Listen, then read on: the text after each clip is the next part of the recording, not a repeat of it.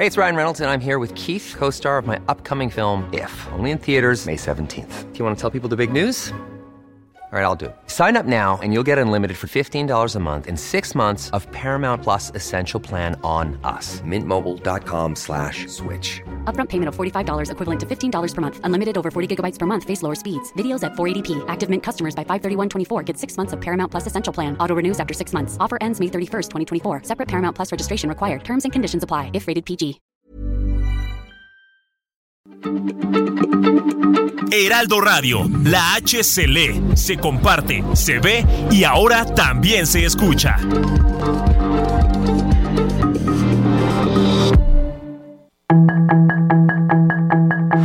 Tarde a tarde, lo que necesitas saber de forma ligera con un tono accesible. Solórzano, el referente informativo.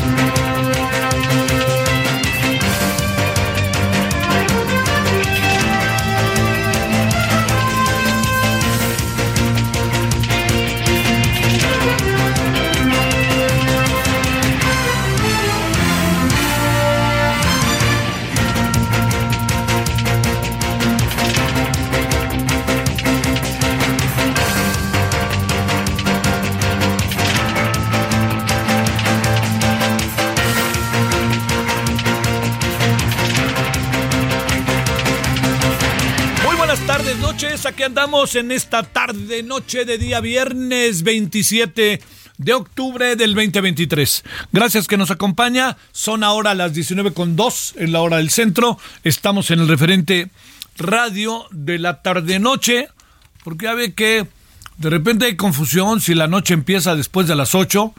O bueno, ya con estos días en que se anochece temprano, uno está pensando que desde las 7 y 10 de noche. Vaya a saber, por eso le digo tardes, noches. Espero que haya tenido una buena, un buen día. Este, eh, gracias en nombre de todas y todos quienes hacen posible la emisión. Les saluda su servidor Javier Solorzano. Eh, mire, el tema, yo creo que no hay que, que digo, no, no hay que darle muchas vueltas. Es, eh, es, es y será en un buen lapso de tiempo Acapulco. Bueno, a ver, algunas cosas que están ahí en la, en la, en el debate y me parece que eh, yo diría en el debate en el cual los ciudadanos tenemos que participar. No dejemos que de- decida gobierno ni que decidan los legisladores ni los partidos. A ver, yo le pregunto, ¿usted cree que sea la mejor estrategia que únicamente la ayuda se establezca a través de la Secretaría de la Defensa Nacional y la Marina? Eh, yo por principio digo que no, pero déjeme decirle algo más. Porque parece, no, es un no sí. Sí por ahora, pero no. Pero sí por ahora. A ver, ¿por qué? Porque hay evidencias, hechos, pruebas de que hay una desesperación generalizada junto con una junto con una rapiña y también con una delincuencia. Porque lo yo sé que suena muy fuerte pasando lo que pasó, pero yo creo que hay cosas que tenemos que ver. ¿Qué pasa con la delincuencia organizada establecida en el Acapulco? Uno. Dos, ¿qué pasa con la población que aprovechando las circunstancias acaba por robarse un horno de microondas o una televisión o una o un refrigerador? Yo, yo, yo en esto, eh, yo entiendo que el presidente estas cosas siempre trata como de atemperarlas cuando se trata de esto, ¿no? Es una urgencia. Yo le pregunto al presidente, ¿es una urgencia un refrigerador ahorita o no? ¿No? O sea, ¿o qué?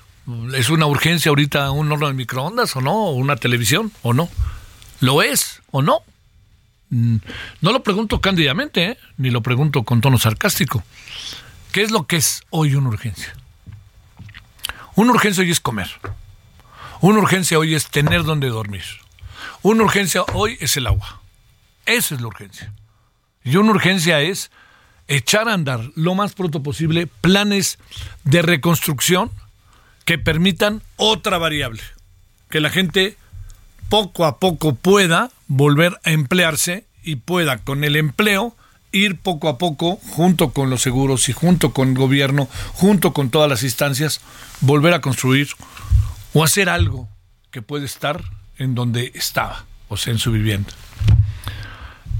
Ahorita es eh, muy difícil llegar a Acapulco y no pasar por algunos trámites bastante lamentables.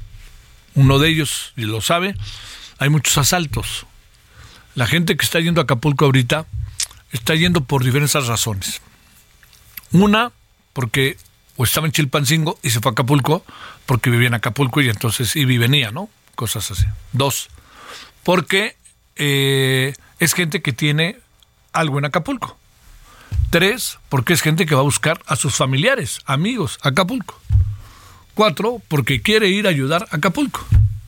Entonces, si la Secretaría de Defensa Nacional, la Secretaría de Marina, unilateralmente deciden que sí, que no, ahí es un asunto que por más que diga el presidente, ya sé cómo son y miren, yo me acuerdo lo que hacían, que no sé qué, pues yo le diría, señor presidente, con todo respeto, ya sé cómo son y no vayan a hacer lo mismo que han hecho en otras ocasiones, ¿no? Estamos en plena campaña política, ¿eh? A mí verdaderamente eso me inquieta muchísimo. Que al rato las cosas empiecen, la ayuda empieza a, este, a, presentarse de un color, de otro color, de un color, de otro color, de un color, de otro color. Yo la verdad que a mí eso me parece particularmente delicado. ¿Por qué? Pues porque quien lleva mano es el presidente y el presidente y su partido pues eh, pueden caer también en esa tentación. Y conste que dije caer en esa tentación. Y puede que el presidente incluso lo, lo limite y diga por ningún motivo va a pasar eso, pero a la menor hora, ¿qué es lo que acaba pasando? Pasa, como la ciruela, pasa.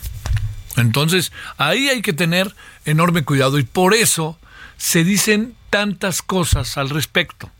Por eso hay que pensar cuánto tiempo porque luego el presidente dice, no más un tiempo y al final se quedan. Yo diría, con todo respeto para el presidente, para su equipo, ¿cuánto tiempo debemos de nosotros aceptar que el ejército y la marina entreguen la ayuda en función de las condiciones de inseguridad que se vive? ¿Por qué? Porque al rato se van a poner la medalla ellos, ¿no? Y hay una gran cantidad de ciudadanos que está batallándole y también los ciudadanos quieren tener contacto con sus propios, este, con los propios ciudadanos, ¿no? Quieren ver, ir, echar. Hay mucha gente que quiere ayudar. Mucha. ¿Cómo canalizamos la ayuda? Está ahí el problema. Entonces, hasta ahorita hay cosas que siguen siendo auténticamente una incógnita. ¿Dónde está la presidenta municipal? ¿Dónde está la gobernadora? Y yo le diría, ¿por qué el presidente fue, pasó una noche, ni noche, un rato y se regresó? Y cuando le preguntan hoy al presidente, oiga presidente, ¿cuándo regrese, regresa a Acapulco? Cuando sea necesario, y se siguió. Pero este fin de semana voy a estar en, los Reyes La Paz. No dudo que los Reyes La Paz es importantísimo. lo conozco, es el Estado de México, en muchas cosas. Pero ¿cuál sería, le pregunto, sin maniqueísmos, lo que la sociedad mexicana, lo que las y los acapulqueños quisieran tener enfrente? Mi impresión es que quieren tener al presidente le voy a decir por qué el presidente. Se lo he venido diciendo en varias ocasiones, déjeme ser enfático.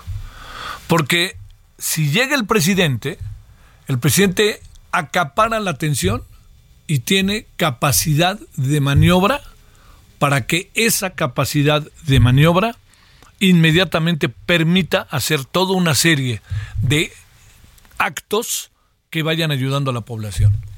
Una cosa es que desde acá digan, a ver, díganles a los de allá que, lo hagan, ¿no? órale, sí. Oigan, ¿qué dice el presidente? Que lo hagan, sí. No, no, no, aquí. Yo estoy aquí, que lo hagan. Yo, el, presidente no quiere ser como los de antes, pero acaba siendo como los de antes. Ese viaje a Acapulco lo, lo, va a marcar así de las cosas, sexenio, pues esa va a ser una. Y no lo digo en contra de él, ¿eh? Lo digo como, este, pues no sé, a mí, a mí me, inquieta muchísimo que no haya gente al lado del presidente que le diga, esto sí, esto no, espéreme, no le conviene, en fin.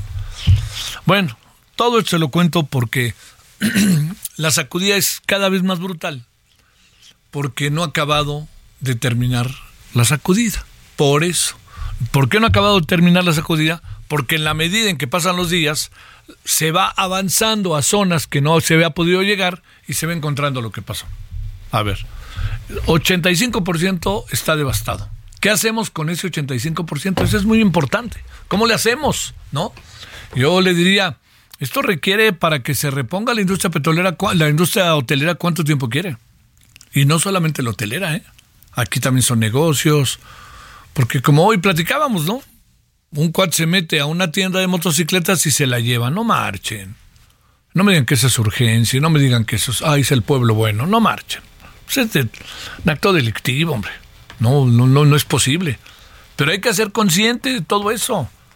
Hay que ser consciente. A mí me preocupa, y se lo dije desde el primer día, se lo dije, perdóneme, no, no, no ando de mamila, pero se lo dije desde antes de que pegara el eh, huracán, sabiendo que era muy fuerte, pero no como pasó, en fin, todo eso.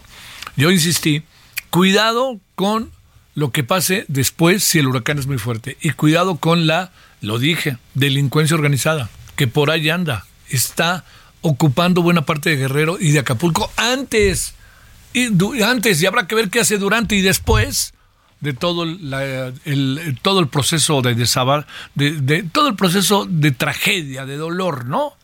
De destrozo que está dejando eh, a su paso Otis. Que por cierto leí algo que me llamó mucho la atención, que ha sido tan devastador Otis, que le quieren quitar el nombre. O sea, cuando tengan los registros, va a llamarse un huracán categoría 5 que pegó fuerte, pero le van a quitar el nombre. O sea, imaginar por qué, porque pues en la vida hay gente que se llama Otis, ¿no? Entonces, pues imagínense, pasó algo parecido con Paulina, ¿eh? querían que ya quitara hasta el nombre, ¿por qué? Por lo que significa, porque es el referente, te acuerdas del huracán Otis, no el huracán, pues por eso tienen nombres los huracanes. Bueno, pues a lo mejor hay que cambiar también la idea de que tengan nombres los huracanes, por más romántico que se oiga a veces. Bueno, ¿qué le parece si vamos ahora con un resumen? Ahí le conté por dónde va un gran debate el día de hoy en este sentido.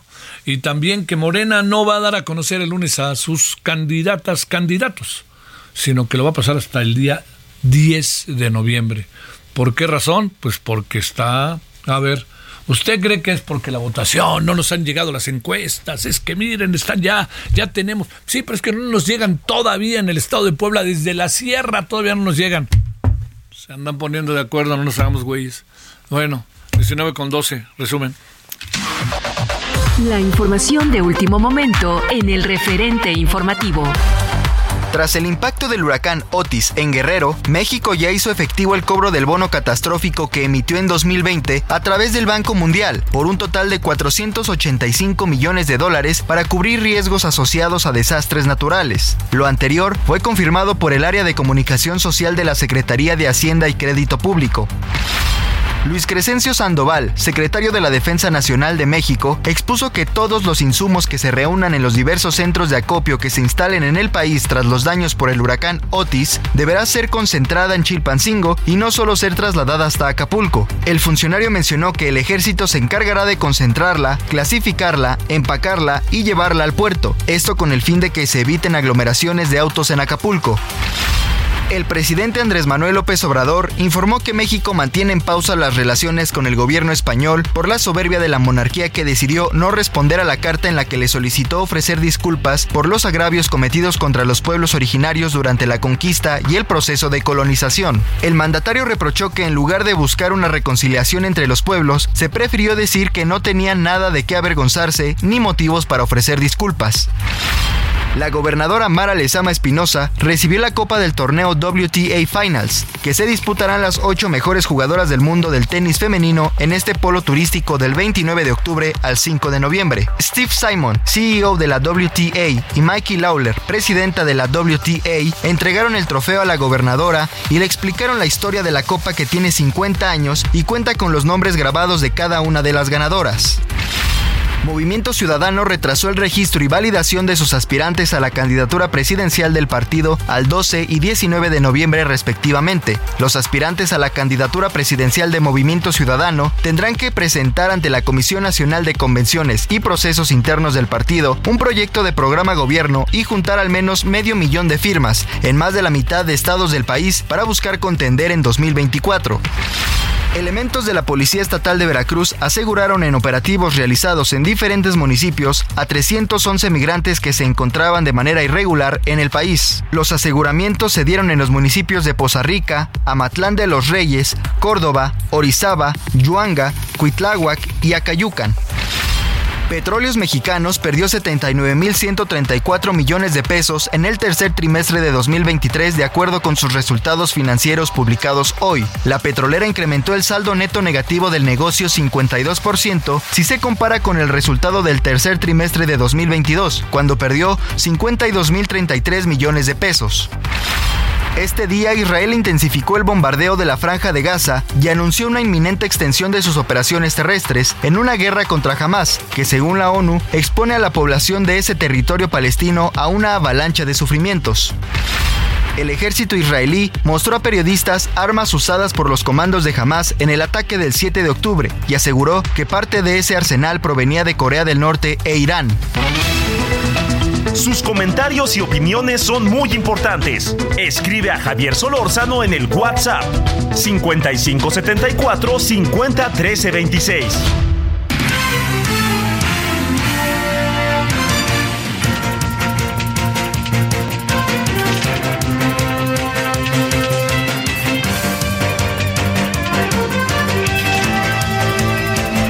Bueno, vámonos a las 19 con 16 en la hora del centro. Eh, nos vamos ya con eh, este. No, a ver, eh, porque ya teníamos ahí, habíamos que. Sí. A ver, es que estamos eh, tratando de comunicarnos a Acapulco y como usted puede imaginar, estamos pasando por muchas, eh, por muchos eh, problemas de, de, para poder este, contactar la llamada. Eh, lo que nos parece importantísimo es que ya está casi echada a andar en su totalidad este, en la estación eh, allá que nos permite llegar el 88.9 de FM de, este, de Heraldo Radio en Acapulco, que es una estación que tiene muchas, pero muchas y diferentes este, eh, eh, digamos, diferente programación, incluso de diferentes, de diferentes estaciones. Bueno, vámonos contigo, Carlos Navarrete. ¿Dónde andas? ¿Cómo te va? A ver, Carlos, ¿me escuchas? A ver, a ver, sí, ¿me escuchas, Carlos Navarrete? A ver, ahí, bueno. ahí, ahí, Carlos. ¿Dónde andas, Carlos? Te escuchamos. Bueno, bueno. Ahí te escuchamos, adelante. Eh, Javier, justo hace escasos, que serán 50 minutos, eh, arribamos a la ciudad de Chilpancingo luego de una larga cobertura en el puerto de Acapulco. La situación sigue siendo complicada para los habitantes del puerto. Eh, es desesperante la situación para ellos porque necesitan comida, agua potable y electricidad. Justamente la escasez de comida ha provocado eh, una oleada de saqueos en tiendas departamentales, tiendas de autoservicio, infinidad de establecimientos donde se venden productos de primera necesidad han sido saqueados por la población en su desesperación por tener algo de alimentos para sus familias. Hay señal de telefonía celular solamente en algunas zonas del puerto, pero es muy débil y esto ha complicado la comunicación. Muchas familias siguen sin poderse comunicar con sus eh, familiares fuera de Acapulco. También desconocen la información oficial por parte de las autoridades justamente por falta de internet. Y bueno, el día de hoy tuvimos la oportunidad de visitar Puerto Marqués, una zona que fue devastada por el huracán Otis, los pobladores que por lo menos 200 embarcaciones presentaron luego del impacto del, del huracán y también cerca de 200 200 restaurantes que se encontraban sobre la playa, a la orilla de. Fueron totalmente destruidas. La gente está desesperada, piden el apoyo del ejército mexicano. No hay una sola autoridad y ya comienzan a escasear pues todos los enseres de primera necesidad y principalmente, reitero, alimentos y agua potable. Oye, este, para, para Carlos, eh, en Chilpancingo, ¿qué encuentras, eh, digamos, ahí? Porque mucha gente ha ido, se trata de ir a Acapulco porque tiene familiares, porque va a ver su casa, todo eso, ¿no? A ver, Carlos. Bueno, bueno. Ahí no, te escuchamos. Eh, ¿Qué anda pasando el Chilpancingo en relación a Acapulco y qué tal, qué tanto sigue lleno el, el, el, el pasaje de Acapulco, de Chilpancingo a Acapulco por la gran cantidad de gente que quiere incluso acceder a Acapulco. Sí es posible entrar a Acapulco, eh, hay tramos en donde todavía hay reparaciones sobre la autopista principalmente, ahí pues la, la, eh, los automóviles avanzan a vuelta de rueda, ya una vez dentro de la ciudad, pues sí es posible circular, lo cierto es que a falta de internet pues eh, es difícil saber en qué hay acceso, todavía no está restablecida la circulación, prácticamente es ir a la suerte nosotros estando allá vamos eh, avanzamos con las calles nos los permiten. Eh, hemos tratado de trazar rutas para llegar a zonas específicas. No es posible al 100% tenemos que improvisar y bueno también un tema importante todas las personas que estamos sin combustible en el puerto de Acapulco están saliendo del puerto viajan a Chilpancingo en Chilpancingo todas las gasolineras hasta hace unos minutos estaban saturadas porque la gente se está trasladando hasta la capital para llevarse gasolina a la ciudad. Las personas que llegan con tanque lleno a Acapulco tienen que estar muy a las vivas, muy al pendiente de sus vehículos. Nosotros nos pasó que dejamos por un momento el automóvil en el, en el que circulamos para hacer algunas gráficas y ya estaban tratando de abrir el tapón del tanque de gasolina, ¿no? Esa situación se repite con cualquier persona que con un vehículo que está a las vivas. Eh, déjame plantearte un último asunto. ¿Cómo está el proceso de seguridad? ¿El qué, perdón? La seguridad. Pues mira, en algunas zonas se nota la presencia de elementos de la Guardia Nacional y del Ejército Mexicano, pero no es suficiente. Si bien el gobierno del Estado ha informado que hay cientos de funcionarios y de elementos de las Fuerzas Armadas tratando de apoyar a la población, no en todos lados se nota la presencia. Hay lugares en donde incluso se ven rebasados y no pueden impedir el saqueo de los centros comerciales, se limitan a observar o a documentar con sus teléfonos celulares. Este, así es que los vemos en las calles, pero eh, en los hechos no se siente mucha presencia por parte de la autoridad y de las Fuerzas Armadas. Te mando un saludo, Carlos. Sigamos en comunicación, si te parece. Seguimos al tanto, Javier. a ver, Jorge Almaquio, a ver si podemos de casualidad conservar bien la comunicación. Adelante, Jorge, ¿qué has estado viendo desde Acapulco? A ver, Jorge, espérame, espérame. Espérame, espérame, Jorge, ahí. A ver, no, se volvió a cortar. Este, pues sí, así le vamos a padecer un buen rato, ¿eh? Así le vamos a padecer un buen rato. La verdad no hay manera de, de este de, de, poder tener la certeza de la, de la llamada y además pues bueno Jorge Almac está atentísimo a nosotros pero no no no tiene manera pues ahora sí que no tiene manera de poder este tener la, la certeza de que la llamada pueda a ver Jorge adelante Jorge a ver si nos escuchas ahora.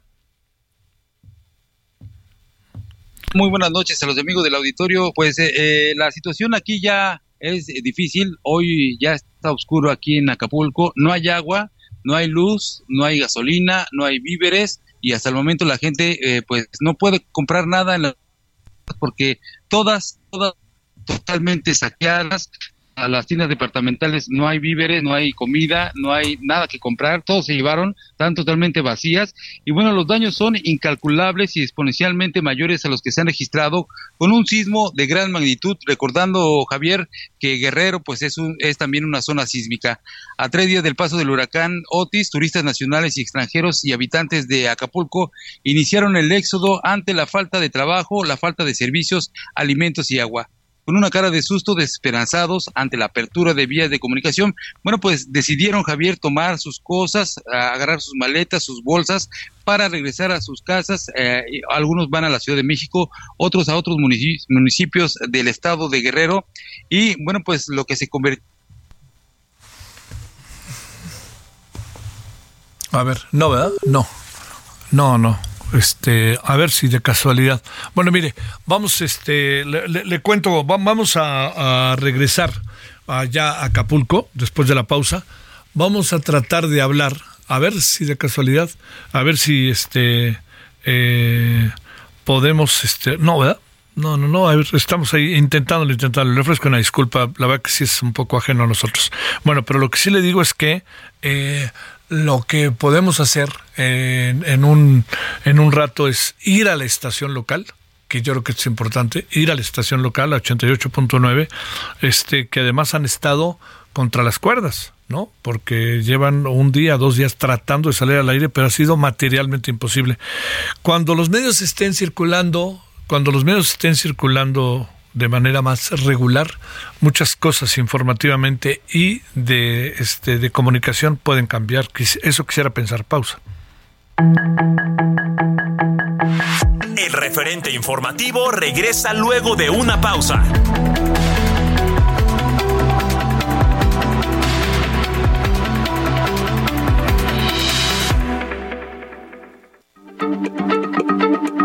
Heraldo Radio, la H se lee, se comparte, se ve y ahora también se escucha.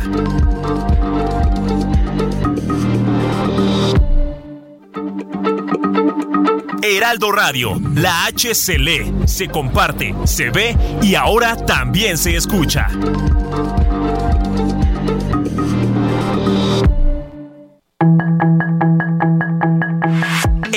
De regreso con el referente informativo.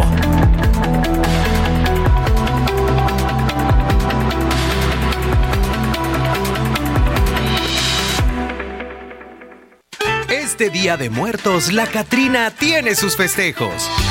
Vive el Festival Cultural de Calaveras del 28 de octubre al 5 de noviembre en Aguascalientes. Luz, magia, folclor, vino, toros, comparsas y mucho más. Vamos a la isla con toda la familia. Gobierno del Estado. En el referente informativo le presentamos información relevante. La Secretaría de Marina trabaja en la remoción de escombros en Acapulco. López Obrador mantiene pausa con España por soberbia de la monarquía, asegura el mandatario. Movimiento Ciudadano retrasa fechas de registro para candidatura presidencial.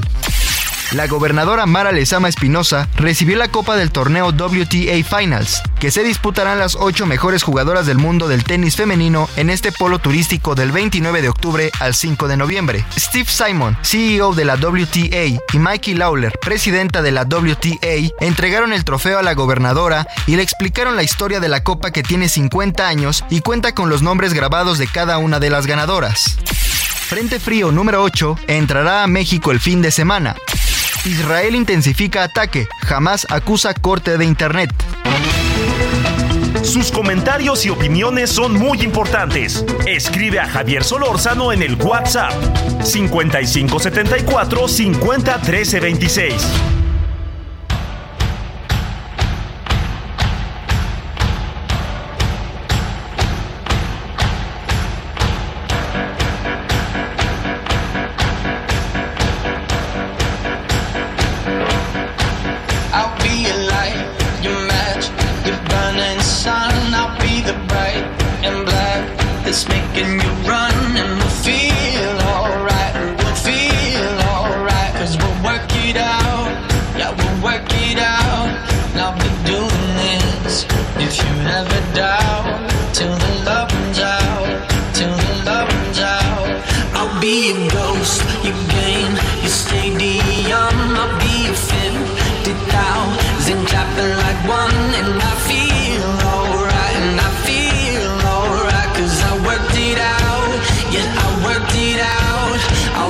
Bueno, estamos con el One Republic, esta banda famosísima allá en principios de siglo.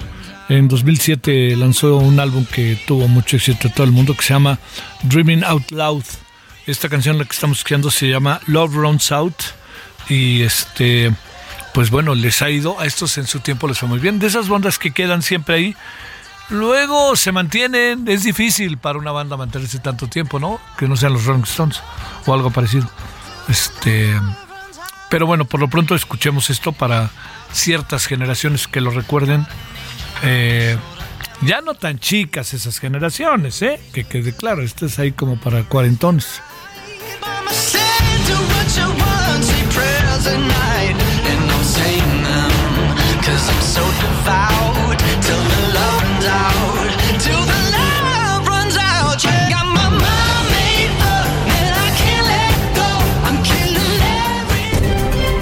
Solórzano, el referente informativo. Bueno, fíjese que, quien apareció públicamente fue la, la presidenta municipal de Acapulco, eh, que siempre se ha distinguido, la verdad, por declaraciones muy, muy, muy controvertidas. Lo que dijo hoy fue que robar en las tiendas saqueo es un acto de cohesión social. Pues ahora sí que yo estoy seguro que, bueno, que a lo mejor muchos dirán que, y sobre todo en la mañanera podrían dar una explicación sobre eso, pero el asunto es, eh, no es esta explicación una explicación que nos ayude a entender lo que está pasando, pero lo que preocupa es que al dar esta explicación, se alienta. A ver, ¿qué va a pasar cuando en una semana empiece a medio algunas cosas a ordenarse? Que las tiendas otra vez puedan tener productos y vamos a seguir con la cuestión social o qué va a pasar. Es que en serio sí es un momento en donde las palabras pueden trascender mucho porque crean estados de ánimo. No estoy muy cierto que las y los acapulqueños estén escuchando este noticiario por múltiples razones, además por todas las grandes cosas que tienen que hacer y enfrentar. Pero cuando todo esto empiece a entrar en otra dinámica, esperemos que entre muy pronto, lo vemos difícil, ¿qué es lo que va a pasar? Ese es el asunto, ¿no? Eso, eso será lo que todas estas declaraciones, este, cómo justificar, los robos es una urgencia, es cohesión social, qué tipo de sociedad queremos, ese es también lo que pensamos y cómo queremos construir esta sociedad. En lugar de apurar la ayuda, pues bueno, róbense una moto y un refrigerador, ¿no? Pues no va por ahí, hombre, no va por ahí como forma de vida para estructurar la vida, ¿eh? de cualquier persona. 19.36 en la hora del centro. A ver, toda la información que traigas, mi querido Iván Saldaña, adelante. Javier, auditorio, buenas tardes. Pues siguiendo las actividades del presidente López Obrador hoy en la conferencia mañanera, el presidente pues eh, abordó como el día de ayer gran parte la dedicó al tema de el huracán, el plan de auxilio a la población en Acapulco. Eh, se informó hoy que pues se establecieron ya desde el día de ayer los puentes aéreos de auxilio ah, para la población en Acapulco llevarán pues a personal médico también Ah, van a sacar a los turistas damnificados a través de estos puentes aéreos. Uno es desde el aeropuerto internacional de Acapulco, ya se restableció ahí, dice, eh, se informó esta mañana el secretario de la Defensa. También eh, el otro puente aéreo es la base aérea militar número 7, donde van a llegar directamente también todas las despensas, por ejemplo, eh, para que se repartan en las zonas afectadas. Y desde ayer también eh, se informó, eh, informó hoy el general Luis Crescencio Sandoval, titular de la Sedena, que pues comenzaron a trasladar a cientos de turistas a través de autobuses. Ayer se dispusieron 150 autobuses, hoy 120 más, entonces serían 270 en total. Hubo un despliegue ya de 14 mil elementos de las Fuerzas Armadas y de la Guardia Nacional, dice el presidente Andrés Manuel López Obrador, reconociendo esto que tú también estabas comentando hace un momento de la declaración de la presidenta municipal de Acapulco, decía el presidente que había una situación de emergencia, de desorden y de caos, ahí reconociendo pues estos saqueos también en algunos comercios. Sin embargo, dice que pues ya se restablecieron puntos eh, de seguridad en donde pues ya están vigilando a través de estos 14 mil elementos que se suman a las fuerzas públicas también de la entidad. Descartó algún toque de queda y dijo que ya no nos vamos a salir de Acapulco hasta que se restablezca la normalidad. También agregó, eh, se informó primero el secretario de la Defensa, luego lo confirmó el presidente, que se mantiene, se mantuvo hoy por segundo día consecutivo la cifra hasta esta mañana de 27 personas desapare eh, perdón, fallecidas y cuatro personas desaparecidas a causa de eh, los estragos de este huracán, el huracán Otis. Dice el presidente, ahí dio alguna una declaración que pues levantó cejas Javier porque dijo el presidente primero que el número de personas que perdieron la vida no debe ser tan significativo, pero aunque no deja ser cuantitativo, con una persona que pierda la vida es algo lamentable, pero dice, yo sí creo que tuvimos suerte. La naturaleza, el creador nos protegió, aún con la furia del huracán, y después remató diciendo también que no fueron tantos los las personas fallecidas eh, en comparación de lo que se hubiera esperado con la magnitud de este huracán que fue categoría 5 y fue muy rápido. De hecho, también defendió que se avisó con tiempo al gobierno de la entidad, eh, ahí en donde se tenía que actuar, eh, y defendiendo el papel, la actuación que ha llevado el gobierno de Guerrero, el gobierno específicamente de Evelyn Salgado, para este tema de atender la emergencia y también la por parte de las fuerzas federales, del gobierno federal, para atender esta emergencia en Acapulco, Javier Auditorio. Qué cosa, bueno. Este, ¿sabes qué es lo que sucede? Que yo digo, yo entiendo que la cifra que hoy tenemos 27, ojalá no sean más, pero hay muchas evidencias de que podría haber más. Entonces, yo, yo diría que a lo mejor la, la, la, la observación que se hace a Corrimos con Suerte es que no sabemos todavía hasta dónde llegaremos. ¿Qué pasa? Espero que no, ¿verdad? Pero si se triplica, se cuadriplica el número cuando se llegue a algunas zonas. Entonces, por eso es que uno dice, bueno, pues que se mantenga este, más bien como la prudencia y listo. Pero también la otra cosa que a mí me parece, Iván, para considerar, es que eh, hay muchas contradicciones respecto a si se avisó o no. Porque fíjate, platicando incluso ayer con personas que estaban en la convención minera, algo que, que no, no se puede pasar por alto es que dijo, el, eh, eh, se les avisó en el hotel a las 5 de la tarde, que la situación era muy severa, que se venía muy difícil. Y la información oficial a las 8 de la noche, tres horas después, fue que viene una situación muy difícil. Dicho de otra manera, pues este entramos en esos terrenos en donde si se avisó o no se avisó, nadie nadie dice que no se avisó. La clave es qué importancia le concedieron a ese aviso, ¿no? Sí, Javier, y de hecho fue la pregunta que eh, fue una pregunta expresa fuera de micrófono que se le lanzó al presidente de un testimonio que pues ya se había circulado en redes sociales de una regidora del gobierno de Monterrey en Nuevo, León, Tania Partida, que participó en esta convención minera 2023 que se desarrolló en el Hotel Princes, uno de los más afectados por este huracán. Se le preguntó que ella eh, señalaba que no, no les habían avisado la magnitud y también no se había empezado a desalojar a nadie eh, en el hotel, incluso aunque había llegado la misma gobernadora antes, eh, o sea, el mismo día a la convención y el presidente pues contestó que estaba demostrado técnicamente y científicamente que el huracán Otis llegó pues de una manera extraordinaria y cobró fuerza de manera repentina, que esto no es usual, que pasó de tormenta tropical, se elevó inmediatamente a huracán hasta llegar a categoría 5 en unas horas. Javier, lo que argumentó el presidente. Pues sí, ahí también pues nadie debe de tener, pienso yo, información tan más tan precisa y tan oportuna como el propio presidente. También hay quien dice que se avisó 21 horas antes, ¿no? De que se dijo del tamaño del problema.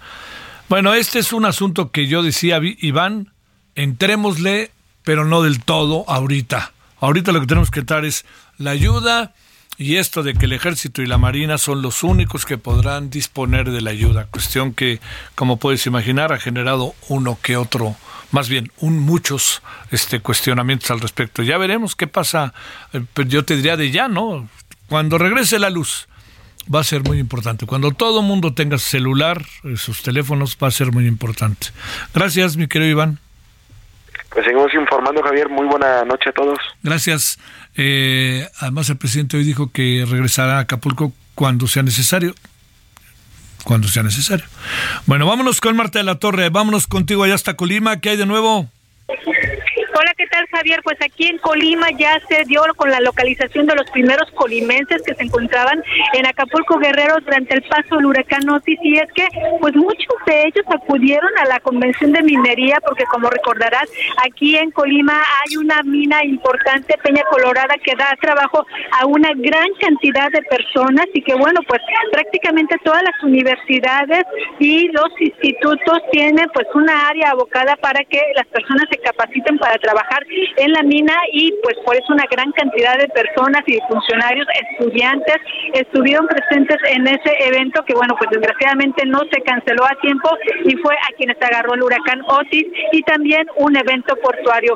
Se localizaron a los primeros dos colimenses por parte de los elementos de la Unidad Estatal de Protección Civil que acudieron hasta Acapulco Guerrero donde están realizando búsquedas en todos los refugios temporales así como en algunos domicilios que los mismos familiares les han dado para dar con la localización. Por lo pronto se localizó a Alejandro Gallardo Velázquez, de 52 años de edad, y su esposa Georgina Morgan, de 58 años de edad, quienes, bueno, se pusieron en contacto, en contacto con sus familiares, avisar los elementos de protección civil fueron eh, con ellos y ya eh, lo reportaron pues pues como fuera de peligro personas que estaban sanas y salvas. Y también el, el rector de la Universidad de Colima reportó que sus estudiantes de la Facultad de Química que habían acudido a esta convención de minería pues ya habían eh, sido los tenían localizados muy recientemente después de la tragedia enviaron a un autobús contrataron un autobús para que se los trajeran a todos por tierra y pues bueno ya el día de hoy por la mañana abordaron el autobús. Se espera que ya mañana, sábado por la mañana, estén llegando aquí a Colima estos estudiantes y bueno, pues esto para tranquilidad de sus familias que también estaban pues sobre el rector esperando alguna respuesta o solución para que ellos llegaran sanos y salvos. Se sigue con la búsqueda de más colimenses porque se sabe que hay más colimenses allá en Guerrero. Se siguen realizando los recorridos en refugios temporales y en algunos domicilios donde se tiene pues la pista que pudieran estar y bueno, pues el gobierno del estado seguirá informando, Javier. Un saludo, muchas gracias Marta, hasta Colima. Gracias, buenas noches. 19.46 en hora del centro. Solórzano, el referente informativo.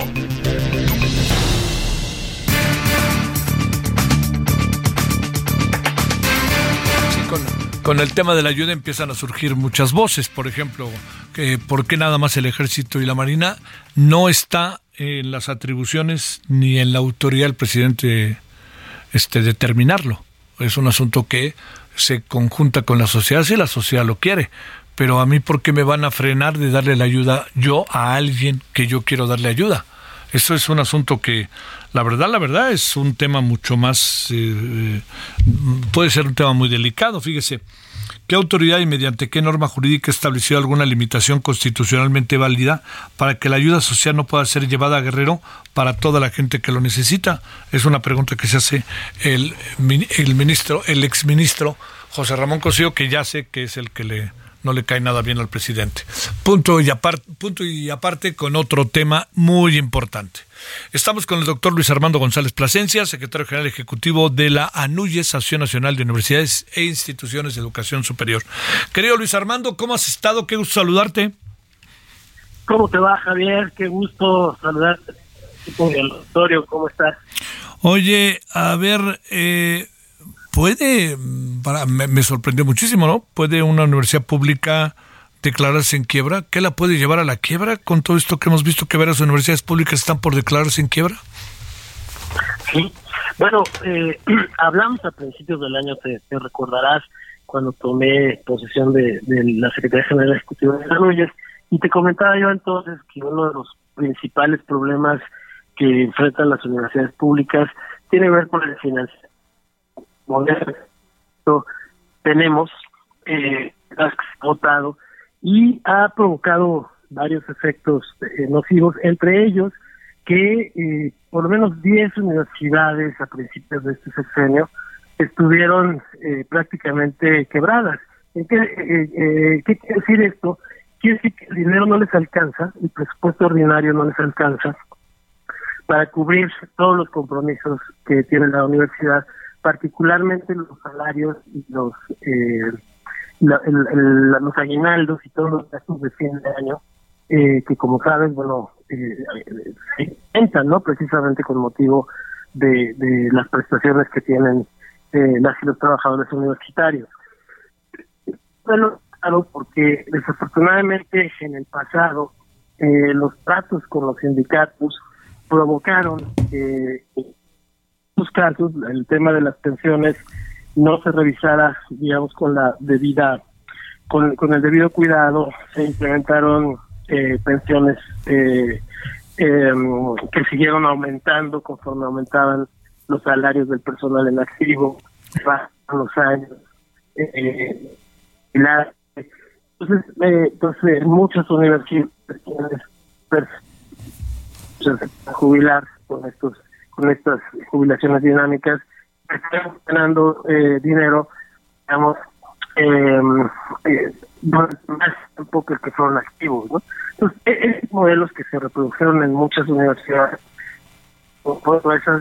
Oye, perdón, este, perdón Luis Arma, estamos aquí, hay, hay algún tipo de, de problema que hemos, por cierto, tenido toda la tarde, la verdad, este, con, con el tema del, de poder, digamos, las de Acapulco se entiende, pero ha habido otras que, que, se va, se va de repente el sonido.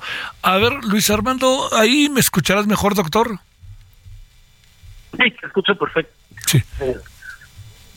sí, entonces, eh, que eh, todo lo que lo, entonces eh, no, no, no, espérame, espérame tantito, espérame.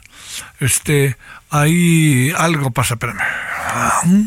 Este, además, eh, a ver si el, el, el asunto está en que, que digamos, ahí estamos platicando y de repente como que se van, no.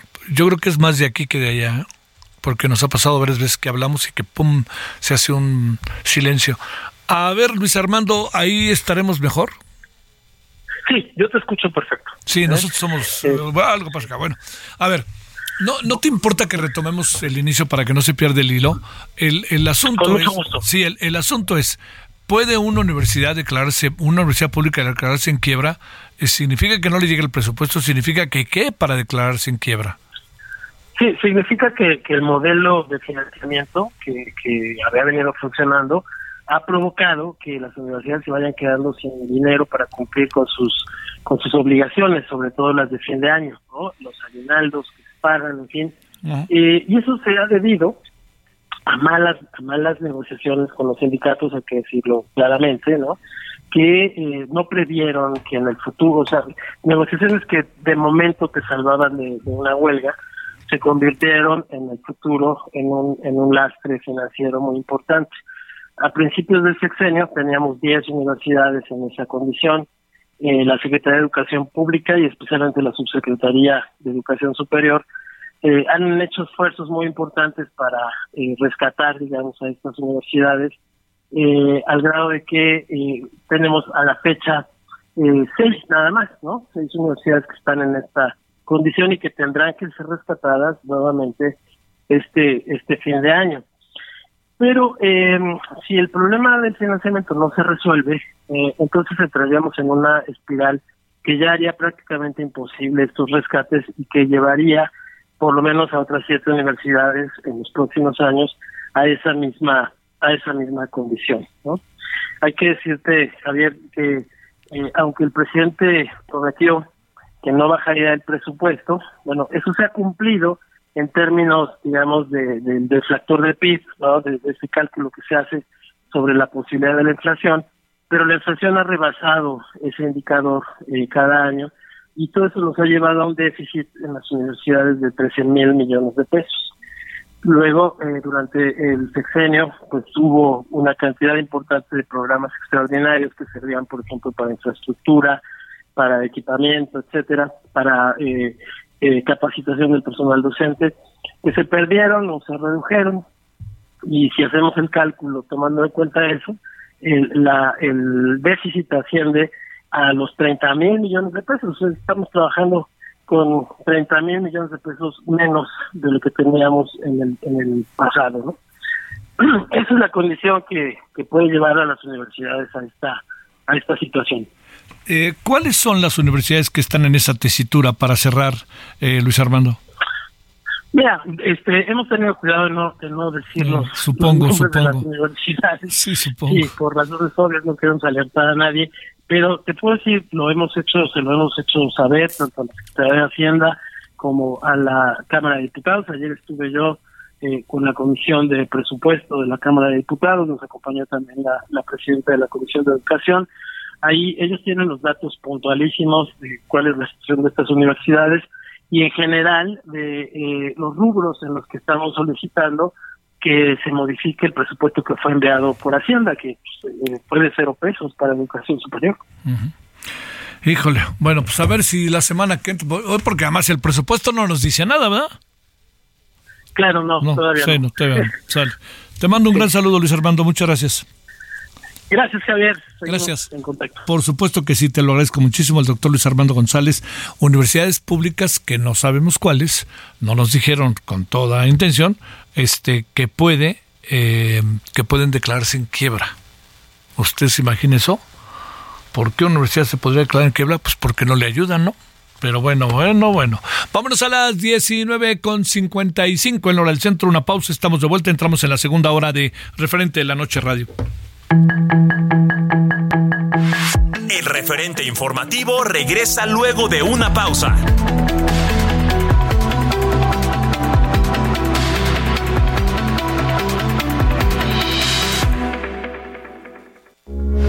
Heraldo Radio, con la H que sí suena y ahora también se escucha. Heraldo Radio, con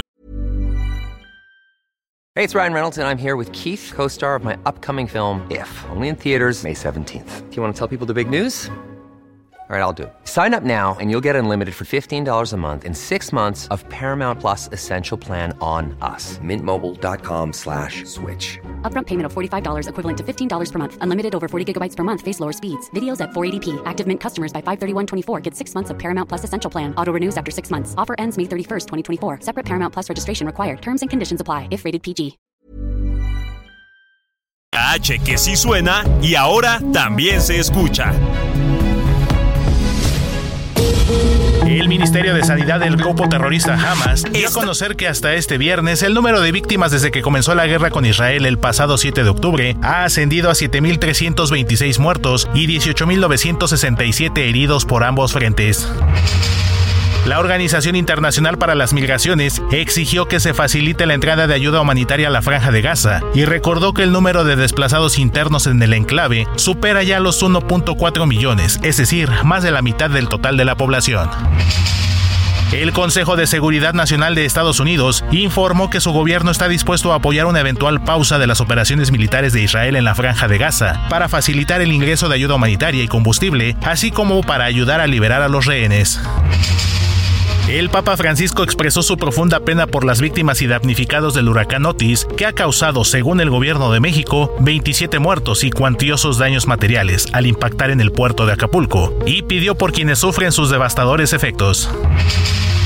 La policía de Kabul informó que cuatro muertos y siete heridos fue el saldo de una explosión en un club de boxeo situado en Dach Evarki, un barrio de la capital de Afganistán, que posteriormente se adjudicó el grupo yihadista Estado Islámico.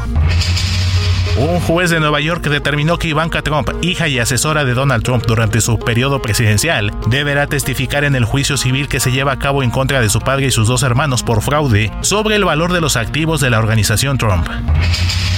El presidente de El Salvador, Nayib Bukele, solicitó su inscripción como candidato del oficialismo para las elecciones presidenciales de principios de 2024, en las que buscará la reelección, una decisión cuestionada por sus adversarios y algunos países como Estados Unidos. Para el referente informativo, Héctor Vieira.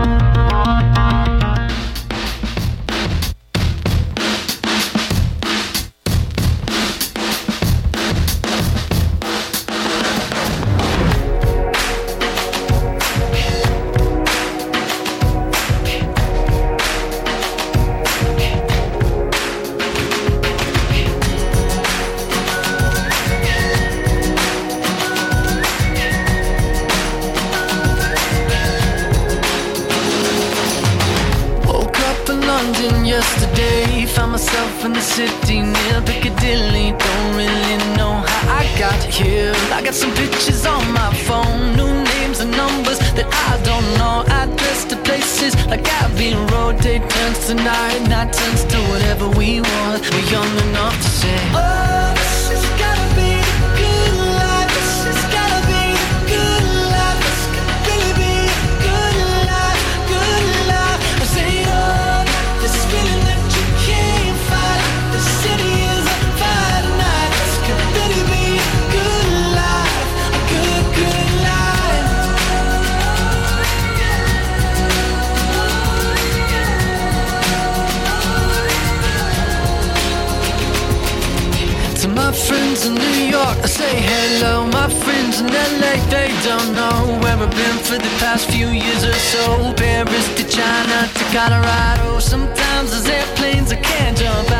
Seguimos aquí con Good Life, One Republic. Eh, espero que le, le traiga recuerdos a algunos de los que, este, cuarentones, que conste que, digo, para que se acuerden, ¿no? Porque luego dicen que nomás sacamos música de- del siglo pasado. Que muy pomposo todo ello, ¿no? Bueno, son ahora las eh, 20 con 4 en el centro. Hay varios asuntos ahí que están siendo ocasión de muchos comentarios. Esto de la presidenta municipal de Acapulco que dice que debemos de entender todo lo que están siendo el saqueo, los robos, etcétera, o como se le quieran llamar, este que es parte de una cuestión social. El presidente como que no acabó de definir exactamente qué era, este que luego el presidente dijo que eran las urgencias, en fin, en todo eso hemos andado como una de las partes de la explicación de lo que está sucediendo. Sin embargo, el verdadero asunto que está detrás de todo eso es otro. Y ese es el asunto que tenemos que buscar la manera de la ayuda, que llegue la ayuda, etcétera. Y aquí apareció otra variable. El presidente dice que solamente se puede canalizar a través del ejército y a través de la marina. Y aquí viene otra cosa. Le diría yo con qué atribución lo hace el presidente, ¿no? Es que en otras ocasiones hemos visto cómo todo esto es así, pues, ¿y qué nos dice que en esta ocasión tampoco no lo va a hacer así? Es, es un poco complicado el asunto, no lo digo tan peyorativamente, ¿eh? no lo digo tan en contra del presidente. Es una situación que tenemos que además es medio, no medio, tiene tintes de excepcionalidad. Eh, de qué tamaño es la bronca, ¿no? Ese es el asunto, de qué tamaño es la bronca que traemos encima. Bueno, vámonos eh, a las eh, 20.5 en la hora del centro. Solórzano, el referente informativo.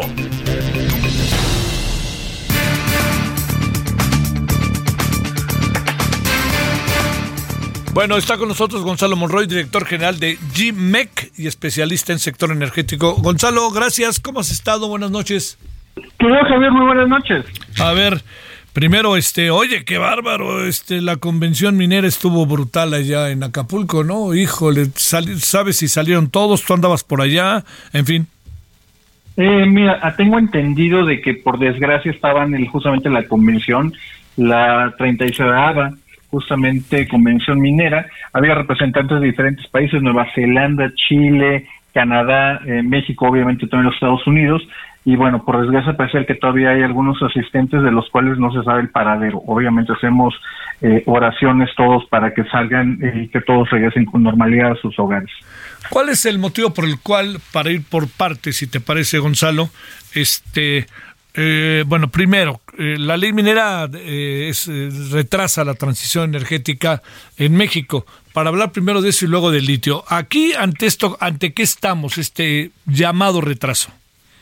Ah, mira, quizá la, quizá la parte más importante tiene que ver con este anuncio que hizo la Secretaría de Economía a través de la Dirección General de Minas, donde le estarían cancelando las concesiones que tenían una empresa china, precisamente allá en Sonora, este gran yacimiento de litio, que se espera que tenga una buena posibilidad de reservas. Obviamente las empresas se han inconformado por esta decisión. Hay que recalcar que un artículo transitorio de la ley minera, cuando se hizo esta estatización del litio, decía que las empresas que demostraran inversiones no les aplicaría la ley, simplemente se les respetaría sus concesiones en los términos que fue otorgado.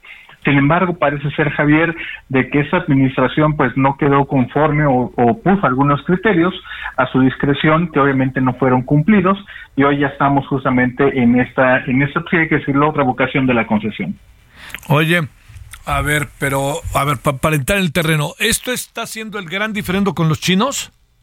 Por el momento sí, ahorita se están diciendo de que ya habían hecho las inversiones, que todo iba muy bien, pero ahí es donde entra el gran problema, Javier, y aquí vamos a poner los puntos sobre la sí, si me lo permites. A ver. La realidad, la realidad es de que los chinos han estado vendiendo, digámoslo de esa manera, de más el proyecto, como si ya estuviera lista la producción y mañana fuera a ser México una potencia de litio. La verdad es que eso no es cierto. Las inversiones que han hecho han sido extremadamente pequeñas, prácticamente insignificantes. Hay que decirlo con total claridad, lo que México tiene es un potencial yacimiento, el cual todavía no es ni siquiera de reservas. Para darte una idea, México tiene reservas aproximadamente de 1.400, 1.500 millones de toneladas de litio en todo el país. Este yacimiento es un recurso prospectivo, no tiene ninguna reserva aún, hace falta todavía mucho trabajo y mucho, sí, mucho, mucho dinero para poderlo echar a andar primero como reservas. Obviamente aquí ya estaban diciendo que tenía una planta de producción, la cual, hay que decirlo, ni siquiera ha empezado, no se ha construido absolutamente nada. Aquí parece ser de, desgraciadamente que los chinos otra vez están vendiendo espejitos de algo de lo cual no han hecho realmente gran cosa. A ver, y ahí México en todo esto, ¿en qué nos quedamos? Oye, digamos, este, porque, a ver, te, te lo planteo de esta manera, digamos, eh, nos han hecho ver pues, digo, también el gobernador de Sonora que, que, a veces es, coordina elecciones, otras veces está en Europa, otras veces es gobernador y así, nos han hecho saber, y es el coordinador del tema del litio, que el litio es un potencial que ya está virtualmente entre nosotros. No está entre nosotros, pero está virtualmente y se está echando a andar todo en infraestructura para él. Hay que también bajar un poquito los ánimos. La realidad es de que estamos todavía bastante, bastante lejos de eso, eh, Javier. La realidad es de que ahorita se han buscado hacer las inversiones, una promoción literalmente de oficinas, y es lo que ha hecho incluso el, el director general del Litio MX, el, ingeniero Tadei. El ingeniero Tadei, hasta apenas este año 2024, parte del presupuesto, por fin le van a dar presupuesto a su, a su dirección, a la empresa Litiomex. En los años anteriores ni siquiera se les había dado un espacio en las oficinas, las cuales están ahí en el piso 3 de la Secretaría de Energía en Insurgente Sur. La realidad es de que todo mundo está vendiendo el proyecto como si ya fuera una realidad y no es el caso. Estamos todavía bastante lejos, hay que decirlo también de una manera muy clara. El litio que tenemos en México, esta gran promesa, es de una característica que no hay en otra parte del mundo. Mientras que todo el mundo se desarrolla a través de lagos salares o de minería de cielo abierto, en México lo tenemos en arcillas, que es una tecnología que por desgracia, Javier, no ha sido probada en ninguna parte del mundo. Oye, a ver, eh, la, la, la, otra parte, ¿es el litio cuando empezará ser productivo, cuándo estar echado para adelante y este qué tanto la política eh, del Estado mexicano, del gobierno mexicano está dando resultado como para poder tener al litio, que yo creo que es importante como un producto de primer orden para poder transformar, ganar, sumar, etcétera, etcétera. Qué buena pregunta, Javier, y te la voy a responder en dos partes. Una, tan solo echarlo a andar nos va a llevar aproximadamente entre unos 5 a 7 años si las inversiones se empezaran el primero de enero del 2024. Y de ahí justamente hay que decirlo, México se tiene que asociar porque la tecnología para sacarlo es relativamente, digo, la tenemos que descubrir, pero echarlo a andar y tener justamente este material de última generación para las baterías de litio, para los semiconductores, incluso para las baterías que tenemos en los celulares o las computadoras, eso requiere procesos que no están a la venta, nos tendremos que asociar. Y por la reforma que implementó el presidente López Obrador hace unos años, obviamente tendremos que cambiar primero la ley para poderle dar esa viabilidad y llevarlo a una parte comercial. Y aquí viene la parte de los tiempos, Javier, porque esta semana apenas la empresa Toyota, una de las más grandes armadoras del mundo, estaba anunciando su primer prototipo ya de baterías para autos eléctricos, no basada en litio, sino en azufre. Y el azufre, pues lo sabemos muy bien, es extremadamente más abundante y más barato que el litio. Obviamente es un prototipo, es una carrera de largo plazo, pero aquí hay que entender de que mientras más nos tardemos en desarrollar el recurso de litio, otras tecnologías pueden aparecer y simplemente desplazar este gran potencial que tenemos en el subsuelo mexicano. Uy, uy, uy, uy. Entonces los chinos tienen razón de estar enojados o qué pensamos, mi querido Gonzalo?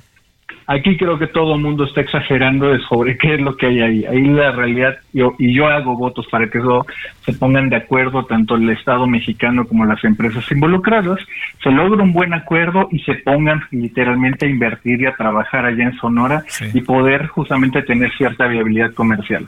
Mientras tanto, todos son palabras realmente. ¿No, ¿No te da la impresión que de repente eh, pues, hay, hay, como una política muy proteccionista en este sentido. Y, lo digo en un tono, pues bueno, del estilo del actual gobierno. Y no sé si sea algo eh, fustigable o criticable, sino es una definición de una política pública. Pero da la impresión de que, pues, cuando tienes una política de tanto proteccionismo, desalientas a los que quieren venir, ¿no?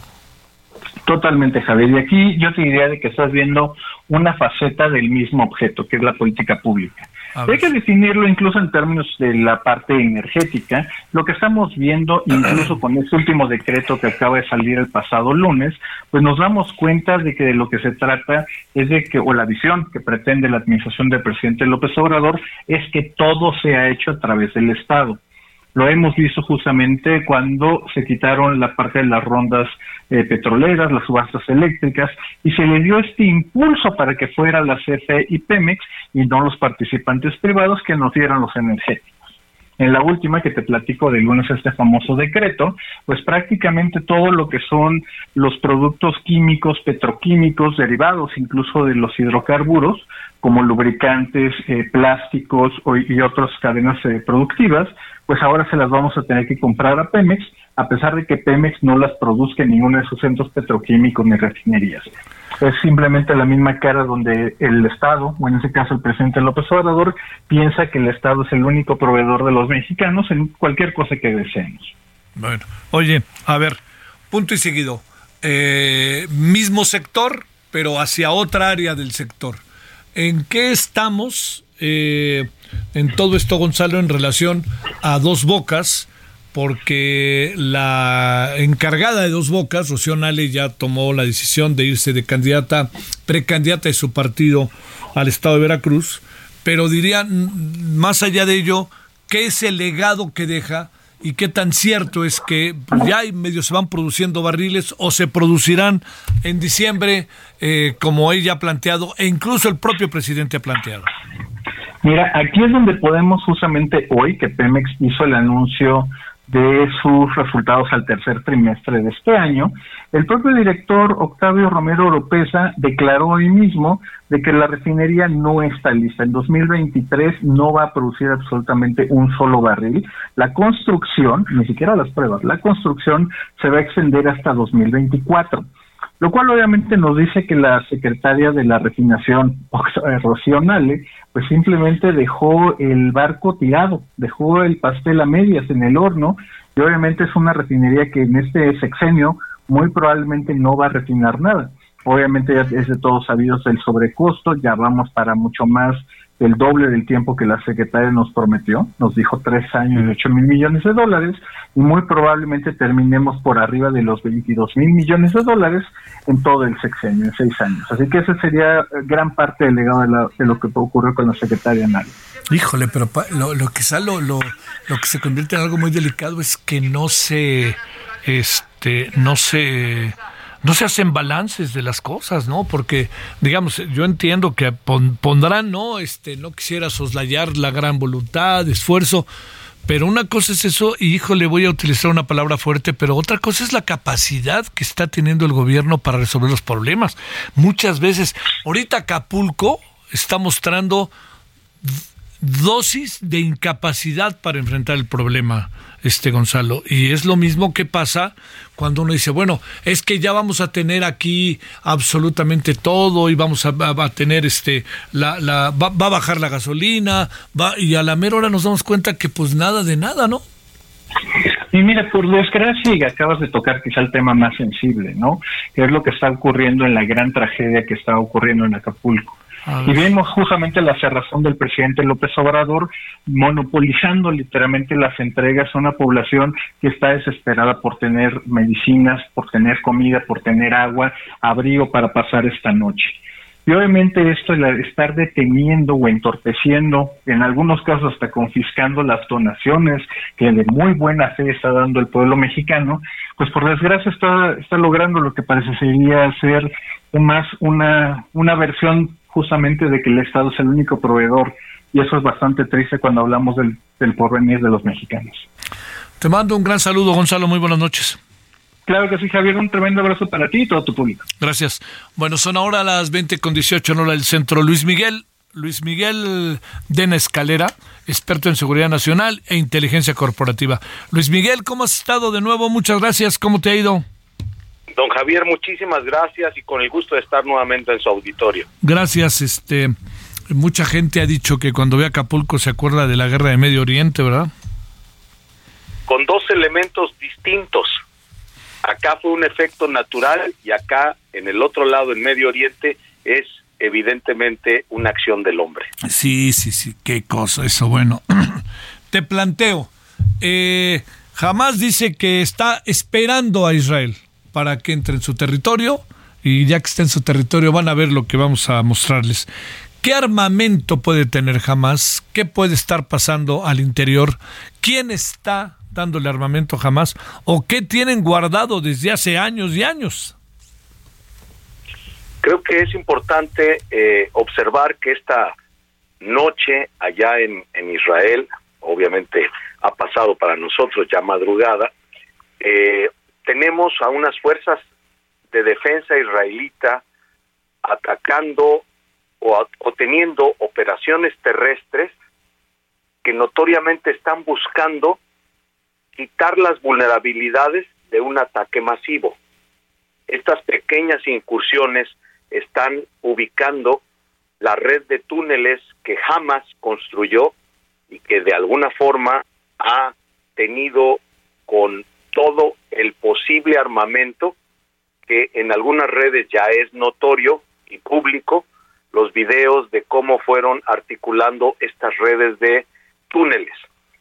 Imaginemos que entra o ingresa totalmente la fuerza militar israelita y de estos presas o ataques sorpresivos de los terroristas de Hamas. Y notorio es esto que implica también, por seguridad de la, la propia fuerza israelita, el ir inhibiendo la posibilidad de esos ataques. Hoy por hoy, el número de eh, acciones militares ha sido el más alto en tres semanas, ha sido el más feroz en tres semanas y evidentemente tiene como consecuencia el ir debilitando la estructura operativa de Hamas. Y esto, esto nos lleva a este a, a acciones, pregunto, en términos de la guerra desesperadas, que cuáles podrían ser. Bueno, aquí tendríamos que considerar primero que en el concierto geopolítico seguimos con 229 rehenes y aunque en Qatar se ha determinado algún avance y ya en la semana recogíamos la, los testimonios de estas dos mujeres que fueron liberadas, pese a ello, vemos con claridad de que esto viene a un incremento de la actividad militar por parte de Israel.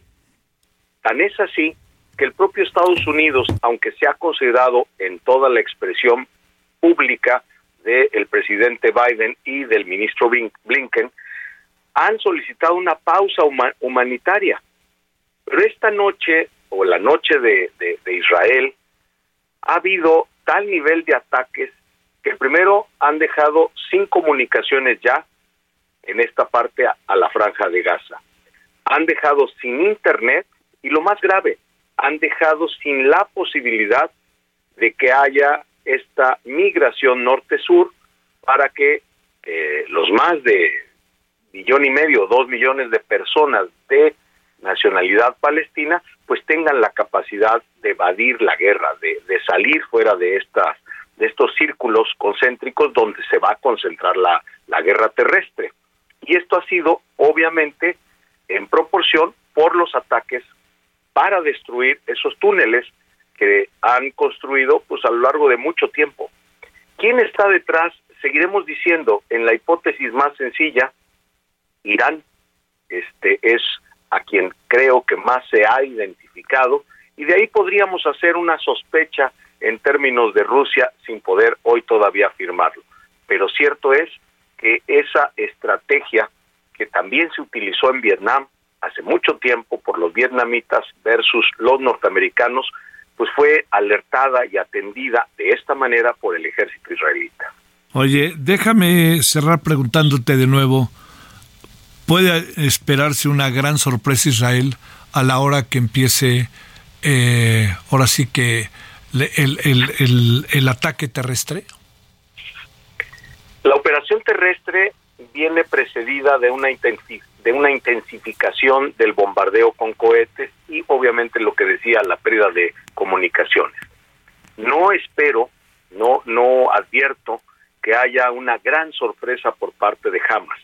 Lo que sí ha generado una gran sorpresa, estimado Javier, es la reacción humana, social, que se ha generado tanto en la Embajada de Israel en Jordania, eh, cómo ha cambiado la conversación digital en las redes sociales, en donde hay ya inclusive el señalamiento del neonazismo israelita. Y es importante señalar, no olvidemos que el 7 de octubre pues hubo una masacre por parte de este grupo terrorista, pero debemos aislar lo que hizo este, ataque este ataque terrorista de un grupo específicamente eh, claro que es Hamas contra lo que implica la sociedad palestina que notorio vive esta eh, diría yo revancha que también en la en la parte de Israel considerando todas sus pérdidas no creo que vayan a cerrar tan rápidamente este capítulo porque el interés del Estado de Israel es desaparecer a esta organización terrorista. Y también se ha dado algunos escarceos de, obviamente, corte militar con Cisjordania, con algunos objetivos, y con Líbano en otros para el tema de Hezbollah. Luis Miguel. Sí. Luis Miguel, te mando un saludo y sabes que te volveremos a buscar y agradecido que estuviste esta noche con nosotros. Muchísimas gracias, don Javier, y gracias a su auditorio. El referente informativo regresa luego de una pausa.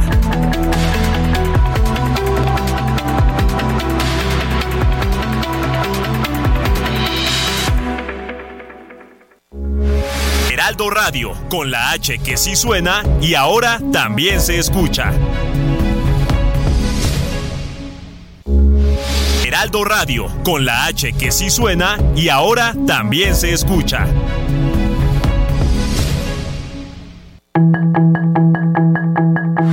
Estamos de regreso con el referente informativo.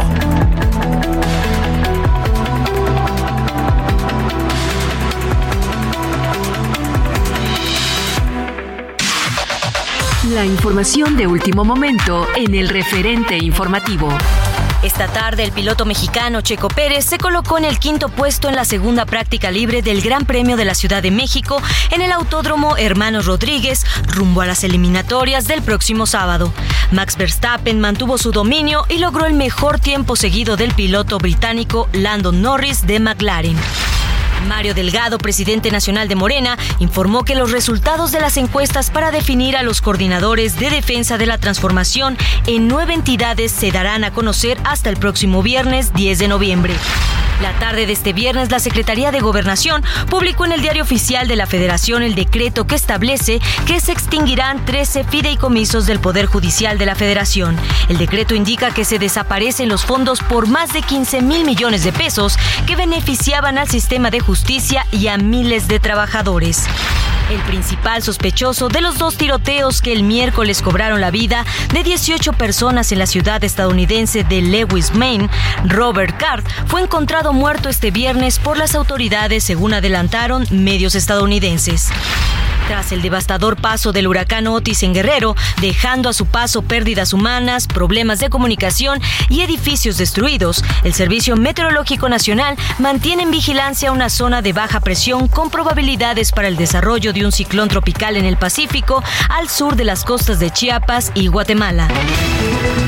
Sus comentarios y opiniones son muy importantes. Escribe a Javier Solórzano en el WhatsApp 5574 50 13 26.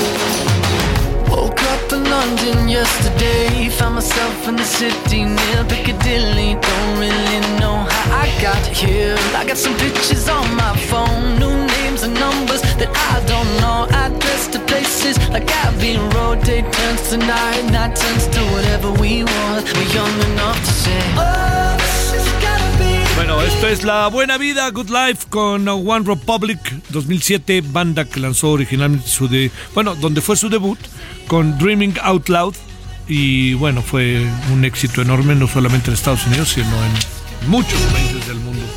Bueno, ahí estamos con One Republic.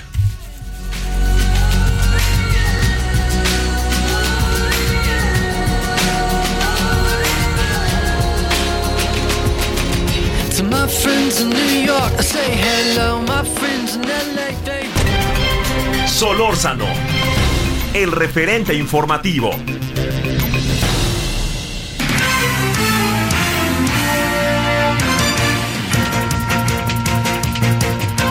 Antonio Ramírez, conductor de Heraldo Radio, qué gusto poder escucharte allá en Acapulco. ¿Cómo estás? ¿Cómo ha sido toda esta vida, mi querido Antonio? Te, además de que te saludo con enorme gusto, te mandamos un abrazo a ti y a todos por allá, todo el equipo. Muchos, muchos abrazos, saludos y solidaridad, Antonio. Javier, amigo ¿qué te pudiera decir? Ojalá y fuera con mejores noticias o mejor información. Sí. Lamentablemente el puerto de Acapulco está devastado en su totalidad. No quedó con este huracán Otis que por más eh, prevención que se logró, que se intentó por parte del gobierno del estado, gobierno municipal, no hubo poder humano que imaginara la devastación que ocasionara. Mitad del huracán y mitad la misma ciudadanía acapulqueña que lamentablemente hizo un acto de rapiña brutal. No hay un solo centro comercial que no haya sido no hay una sola plaza comercial, se robaron hasta los tubos, una cosa impresionantemente brutal, dejaron solamente cascajos de los edificios como el Sam's Club, comerciantes comerciales, la Gran Plaza, los eh, Galerías Diana, todo prácticamente. Súmale a esto que el huracán, Otis, el huracán Otis corrijo prácticamente todos los hoteles que estaban en la zona de playa. En la zona de Amante no quedó un edificio en pie. Te comento que los hospitales que están en Avenida Ruiz Cortines, las tres eh, avenidas más importantes, Liste, Hospital Indio y el Hospital de Cancerología, los tres quedaron a una ocupación máxima de un 10-15% de funcionalidad. No hay una sola colonia de una azotea de un edificio de cinco pisos para poder tener un poco de señal que ha estado, en- ha estado de forma intermitente solamente en las partes altas del puerto de Acapulco y una parte de la costera. Caminando a lo largo de estos días, edificios devastados, la tristeza en la cara de las ciudadanías, en los, la cara de terror de los turistas, impresionante lo que podemos observar. No hay gasolina, no hay víveres, no hay agua de 15 a 20 días es el panorama pues de mayor eh, probabilidad pero no siendo positivos pero en realidad sería hasta un mes el tiempo que estuviera Acapulco sin electricidad obviamente con esto no hay gasolina refinería ubicada en la Diana empezó a vender ya que pudieron echar a andar su propia bomba. Eh, y durante cuatro horas se tuvieron filas kilométricas, lo que fue tardó en vender gasolina. Realmente Acapulco está colapsado. Entradas, gente eh, Pancingo, la capital del estado, que es el punto más cercano donde había gasolina o electricidad, ya porque no se dio abasto, ya no hay gasolina tampoco en la capital del estado de Chilpancingo, el punto más cercano, referente más cercano al puerto. En estos momentos la oscuridad es total en Acapulco, te repito, no hay una sola colonia con agua, no hay una sola colonia con electricidad. Lo que llama mucho la atención es que los elementos de la Guardia Nacional llegaron hasta el día de hoy a la una de la tarde. Una de la tarde estaban atravesando los convoys por el maxi túnel y por el macrotúnel para llegar al puerto de Acapulco. No así elementos de la CFE que desde el día uno de la tormenta ya estaban trabajando y tratando de, de restaurar las líneas a manera de lo posible. No hubo presencia del ejército mexicano hasta hoy por la tarde gobierno del estado ha tratado de hacer lo que puede y como puede. Ya, implementaron comedores eh, comunitarios, han, han tenido tareas de reconocimiento, sobre todo en la zona diamante, han apoyado con transporte a la gente para tratar de llegar a tener acceso. Igual el gobierno municipal, faltan manos, no se dan abasto, andan ayudando con lo que pueden y como pueden y hasta donde pueden. Hemos observado incluso patrullas que se han quedado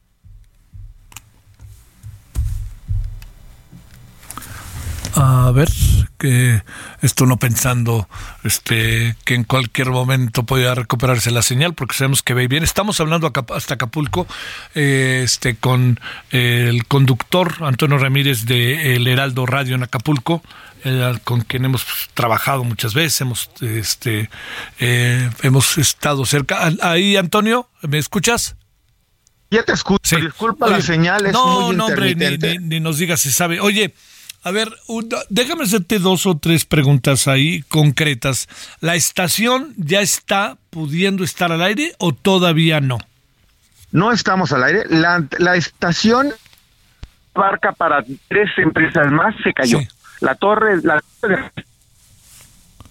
las, las, instalaciones, eh, Toño, las instalaciones de la estación están en buen estado o también colapsaron? La, A ver, a ver, espérame, espérame tantito. Ahí va, este, eh, ahí estamos, a ver, ahí, espérame, estamos yendo y viniendo, le ofrezco una disculpa, o sea, de imaginar, este, porque como está la estación, han de estar muchas otras estaciones, bueno, nadie ha podido levantar. Oiga, dato, ¿eh? La Guardia Nacional llegó ya a la una de la tarde. La Serena apenas esta tarde está empezando a hacer rondines. Ojo con eso, ¿eh? Porque nos han contado otra historia. Nos han dicho otra historia que ya nos dimos cuenta que no es tan cierta la historia, ¿no? Que a mí me parece que en eso habría que habría que, que, que, como tener mucha claridad, ¿no? Por, ¿Por qué cuentan una historia que no es cuando la realidad es otra cosa, ¿no? A ver, va, va de nuevo. Este, eh, a ver ahí, ¿me escuchas, Toño?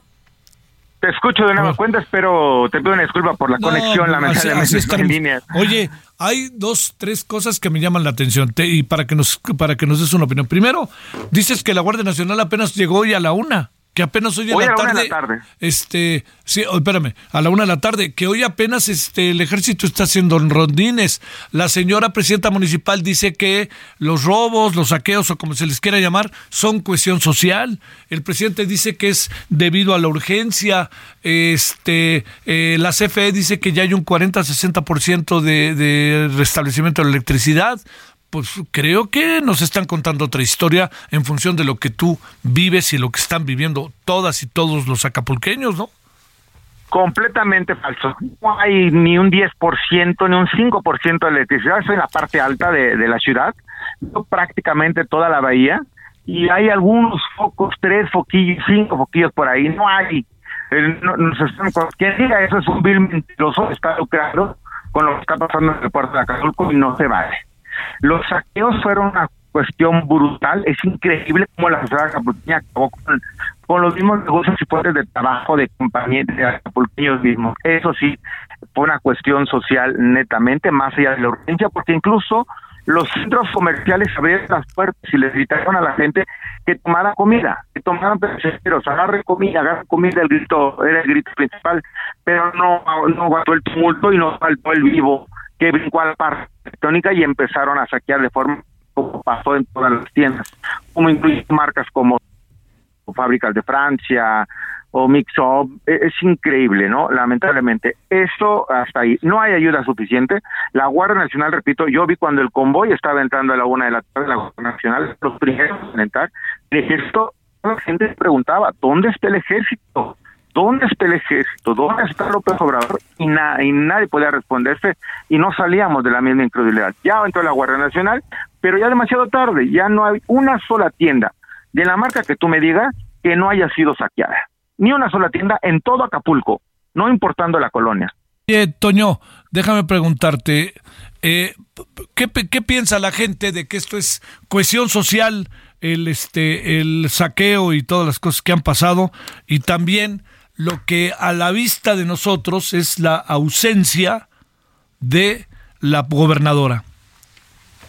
Más que ausencia, yo creo que faltan manos. No había, no, no estábamos preparados. Mira que antes de este huracán, la cantidad de anuncios que, que hicieron y de prevención y, y, una gran campaña mediática, tenemos que reconocerlo. No estábamos preparados, ni gobierno del Estado, ni gobierno municipal, ni la misma ciudadanía para un huracán de este tipo. Te comento, hoy platicando con el exdirector de Protección Civil, nos comentaba que lamentablemente la orografía de la bahía ocasionó que se hiciera una centrífuga. En la parte alta, cerros, en la parte baja, la bahía, el huracán entró, por dos horas estuvo dando, girando alrededor de la bahía hasta que pudo encontrar una salida y eso hizo que fuera más devastador.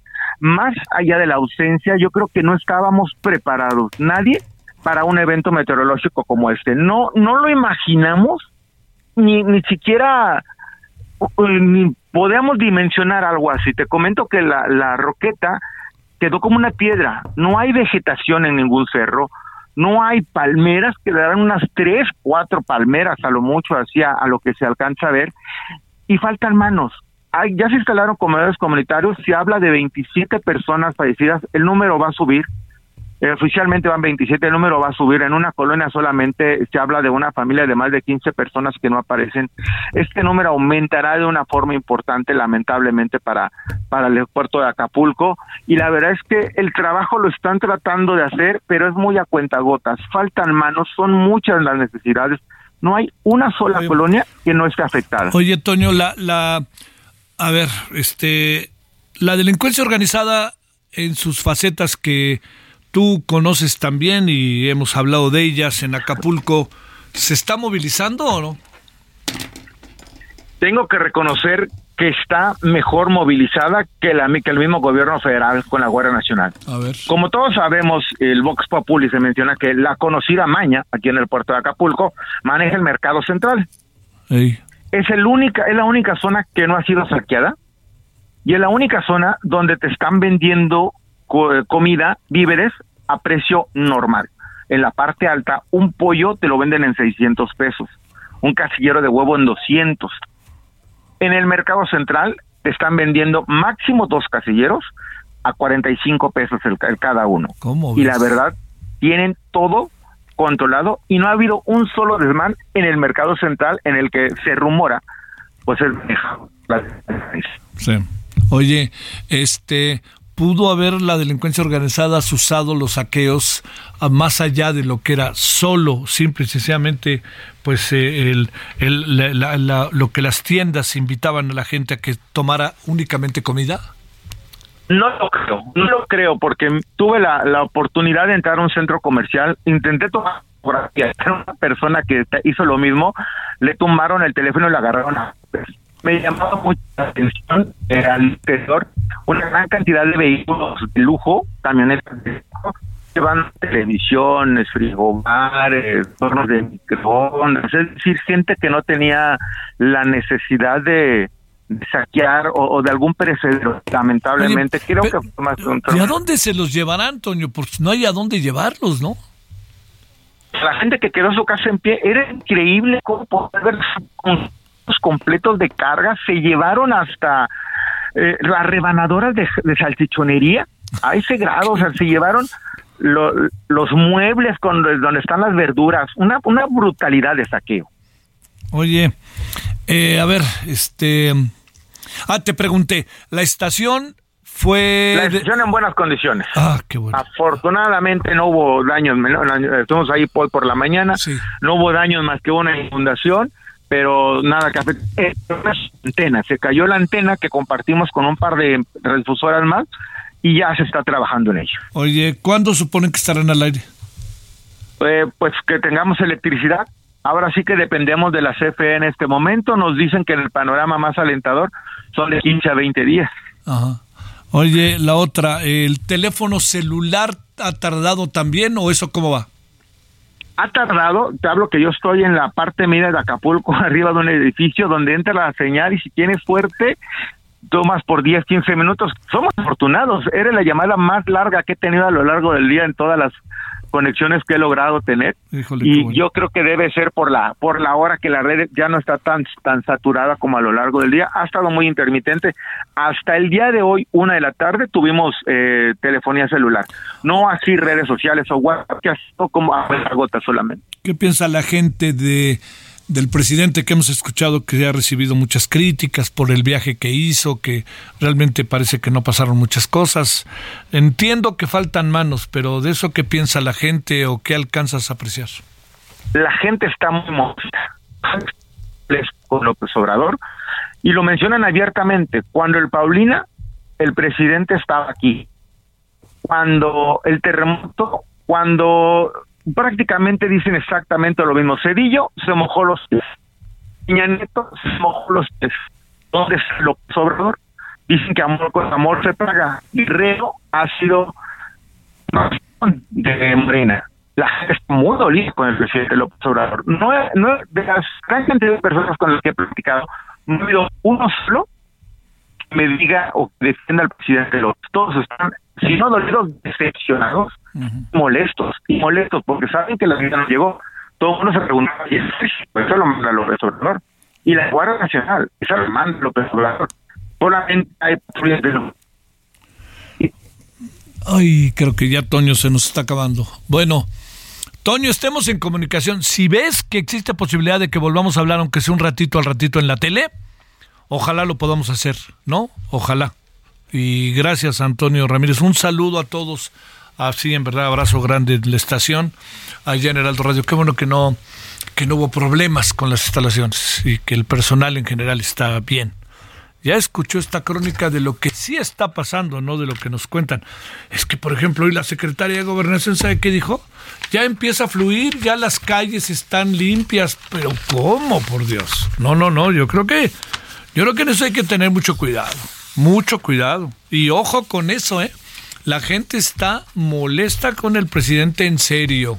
Yo entiendo que al rato sacarán que su nivel de popularidad, como torpemente lo hicieron al día siguiente que pasó el, el huracán, que dijeron, vean, el presidente es el segundo o tercero más popular del mundo, no había necesidad de eso, ¿no? Digo, eso ténganlo ahí, ustedes lo saben, se nota, el país lo sabe, pero sacándolo así, es un poco como la, la, la imprudencia, la, yo diría, la soberbia, de la presidenta municipal de Chilpancingo, que hace un informe y hace harta fiesta porque presenta el informe al día siguiente de que Acapulco estaba devastado en un 85%.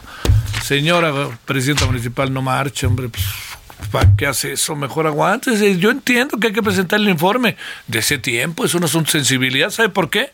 Porque Chilpancingo es la capital del estado y porque en buena medida Guerrero depende de Acapulco quisiera, conste que lo dije en presente, ¿eh? depende, porque quisiera pensar que llevará tiempo, ojalá lo pueda llover, pero eso no va, Acapulco se va a recuperar. Y acuérdese, se va a recuperar más por la sociedad civil tan odiosa, tan odiada por ya sabe quién, que por cualquier otra circunstancia. Va a ser la sociedad civil la que va poco a poco a sacar, va a ser el sector privado y van a volver a decir, no, pues es que los allá, los de Acapulco, los de Punta Diamante, es un asunto de todos, en la circunstancia en la que estén todos y en la que están todos. 20 con 51.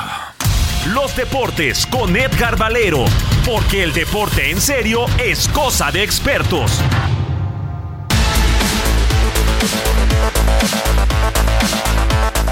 Bueno, ya saben, eh, punto y aparte, eh, en el saltimbanqui político, ¿cómo ve que el exgobernador de Hidalgo ya es del Partido Verde? El señor Fallad. No, más faltaba. Y al rato senador y todas esas cosas que ya sabe. Brinquemos, brinquemos. Edgar Valero, ¿cómo te ha ido este día con todo y gran premio? Muy buenas tardes, buenas noches. Hola, hola, mi querido Javier, ¿cómo estás? Buenas noches, amigos del auditorio. Pues mira, Javier, en algún lado eh, ya sé, ¿no? Que, el deporte es lo menos importante de lo más importante, ¿no? Pero que sí refleja fielmente lo que pasa en la sociedad de un país. Mira, pues en algún lado tenía que haber buenas noticias. Hoy en el Gran Premio de México, que fue una jornada festiva, un entradón impresionante, eh, un clima fantástico. Y Checo Pérez, mi querido Javier, en la segunda práctica libre se coloca en el quinto lugar eh, temporalmente, pero eso no es lo importante, Javier. La diferencia entre Max Verstappen, el tricampeón del mundo, y Checo Pérez en la pista fue de únicamente 302 milésimas de segundo. En toda la temporada, en ninguna calificación, Checo Pérez había estado, o en ninguna práctica, Mira. tan cerca, tan cerca de Verstappen eh, como, como sucedió el día de hoy. Eh, que se ha visto mucho más estable, mucho, muy concentrado, eh, constante en las dos prácticas y pues con perspectivas de tener un buen papel en el Gran Premio de México el próximo domingo.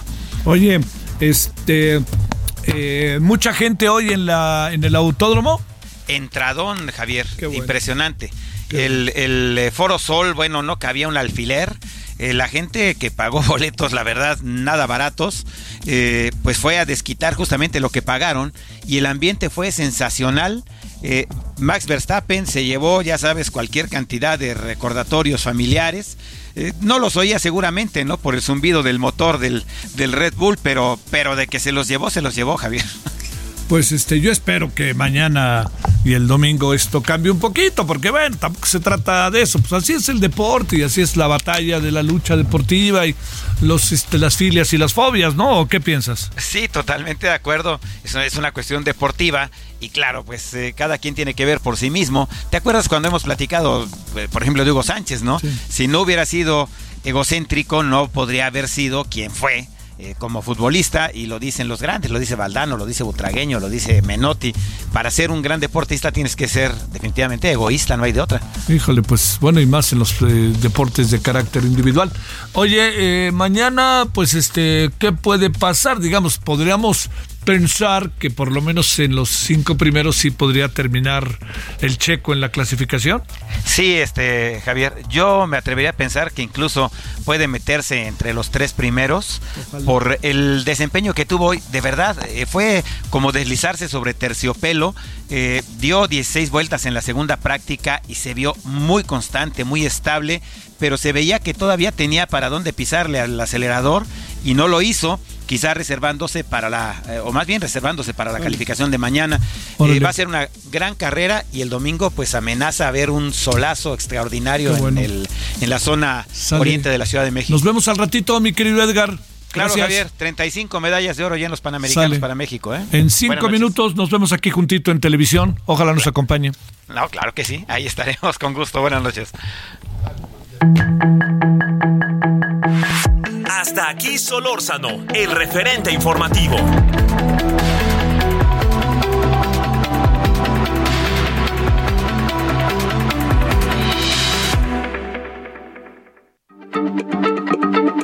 Heraldo Radio, la H se lee, se comparte, se ve y ahora también se escucha.